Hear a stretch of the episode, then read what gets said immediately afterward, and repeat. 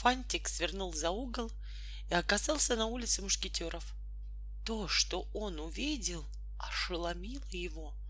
Это была уже не улица, а самая настоящая выставка детских рисунков. Только эту выставку нельзя было послать ни в одну страну, потому что рисунки можно было только смыть водой со стекол витрин, со стен домов и заборов. Вдоль большого забора, во всю длину которого неизвестными художниками была нарисована битва, ходила девочка и время от времени, ковыряя в носу, внимательно рассматривала картину сражения. Фантик подъехал. — А ты можешь так нарисовать? — спросила вдруг у Фантика девочка. — Нет, — чистосердечно признался Фантик. — Я тоже так думаю. Пойдем посмотрим. — Что? Куда? — не понял Фантик. — На другую улицу. Они теперь там рисуют. Я сяду к тебе на багажник. Меня зовут Косточкой, потому что я однажды подавилась сливовой косточкой. И если бы не пистолетикин папа, то ой-ой-ой, что бы случилось? Не успел Фантик открыть рот, как девочка вскарабкалась на багажник велосипеда. И они уже ехали. На другой улице никого не было, на третьей тоже. Фантики! Фантику послышалось, что его окликнули. Фантики! Повторила девочка за его спиной и показала на разноцветные конфетные бумажки, устилающие улицу. Знаешь, лучше поехали к ним домой. Сейчас налево, потом прямо, потом немножко в бок, а там уже совсем недалеко, за вторым углом. Фантик опять ничего не ответил и нажал на педали. Хорошо, что его ножка совсем перестала болеть. Самое удивительное, думал Фантик, крутя педалями, то, что никто меня не узнает.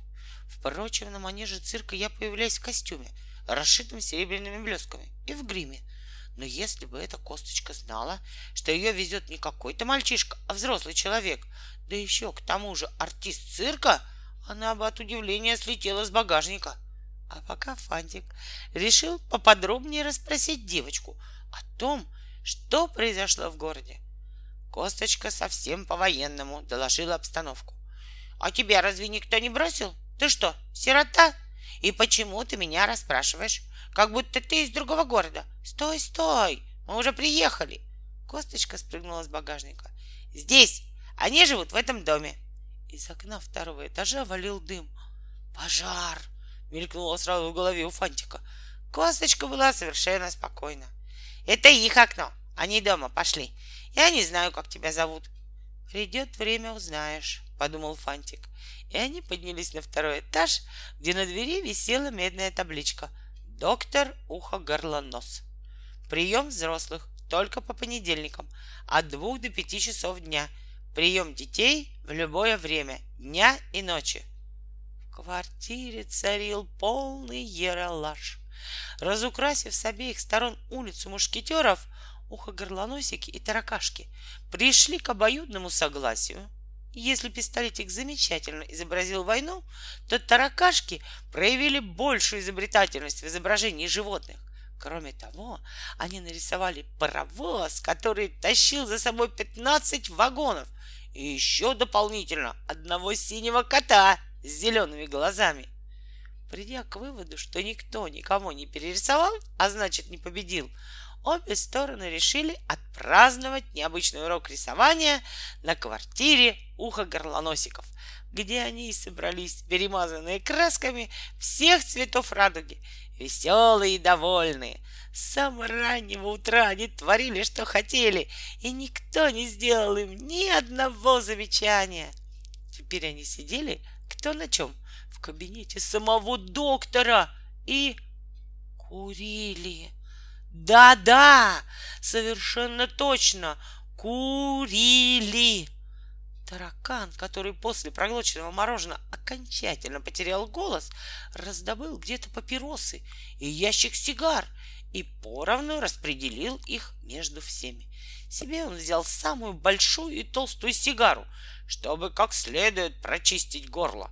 Пистолетик набил табаком старую трубку отца и, лежа на полу, дымил из нее, как паровоз. Несмотря на раскрытое окно, дети в комнате так накурили, что с трудом различали друг друга. Девочки, которые сами не курили, кашляли, задыхаясь в табачном дыму, но терпели. Репка с отвращением докурил папиросу и, пошатываясь, пошел к двери. «Куда ты?» — спросил пистолетик. «Никто еще не уходит. Кури дальше». «У меня кружится голова», — ответил Репка, едва успев схватиться за спинку стула, чтобы не упасть. У бедного Фантика сразу потемнело в глазах, когда он перешагнул порог комнаты. Он не выносил табачного дыма, но он ведь не мог повернуться и уйти. Как можно бросить детей в беде? А если что-нибудь случится? И вот ведь уже случилось. Возле двери на полу лежит без сознания маленькая девочка. Фантик собрал все свои силы и вытащил турнепку на лестничную площадку. Вдохнув свежего воздуха, турнепка пришла в себя. «Я не умерла?» — спросила она тихо, увидев над собой морщинистое личико Фантика. «Фантик!» — прошептала она и улыбнулась. «Фантик, я тебя знаю. Я тебя видела в цирке. Ты вылезал из ящика с голубями. Ты меня спас? Ты добрый!» Фантик помог Турнепке подняться. «Репка, где ты?» — позвала она слабым голосом. «Я тут!» — послышался еще более слабый голос. «Ты живой?» «Не знаю». «А здесь Фантик». Услышав знакомое имя, курящие дети поднялись со своих мест. Кто из ребят не знал этого артиста из группы лилипутов? Все знали. Это он появлялся верхом на маленьком пони и потом вдруг куда-то исчезал для того, чтобы оказаться под куполом цирка в ящике с белыми голубями. Фантик! Значит, он один не ушел из города и остался с ужасными детьми. Косточка вытаращенными глазами смотрела на Фантика. Таракан попробовал закричать «Ура!», но горло у него так и не прочистилось после сигары, и он смог издать только звук, похожий на шипение водопроводного крана, когда нет воды. «Дети!» — обратился Фантик к ребятам и закашлялся. Пожалуйста, не думайте, что я пришел рассказывать вам о вреде курения. Я оказался здесь совершенно случайно. Мы с Косточкой ехали мимо и увидели дым из окна. Мне показалось, что вы уже горите. Я не буду вам мешать. Но на всякий пожарный случай запомните мой адрес. Улица Циркачей, дом номер семь. Кашляя и прикладывая глазам платок, Фантик вышел из комнаты. Нет, он не плакал, хотя было от чего прослезиться. Таракан, пистолетик и еще несколько ухогорлоносиков и таракашек выползли из комнаты на лестничную площадку, чтобы посмотреть на Фантика и проводить его. Но их почему-то стошнило. Наверное, от чистого воздуха. А Фантик уже катил на своем детском велосипеде по городу, и на душе у него было тревожно и неуютно. Тросточку себе он так и не купил все магазины были закрыты.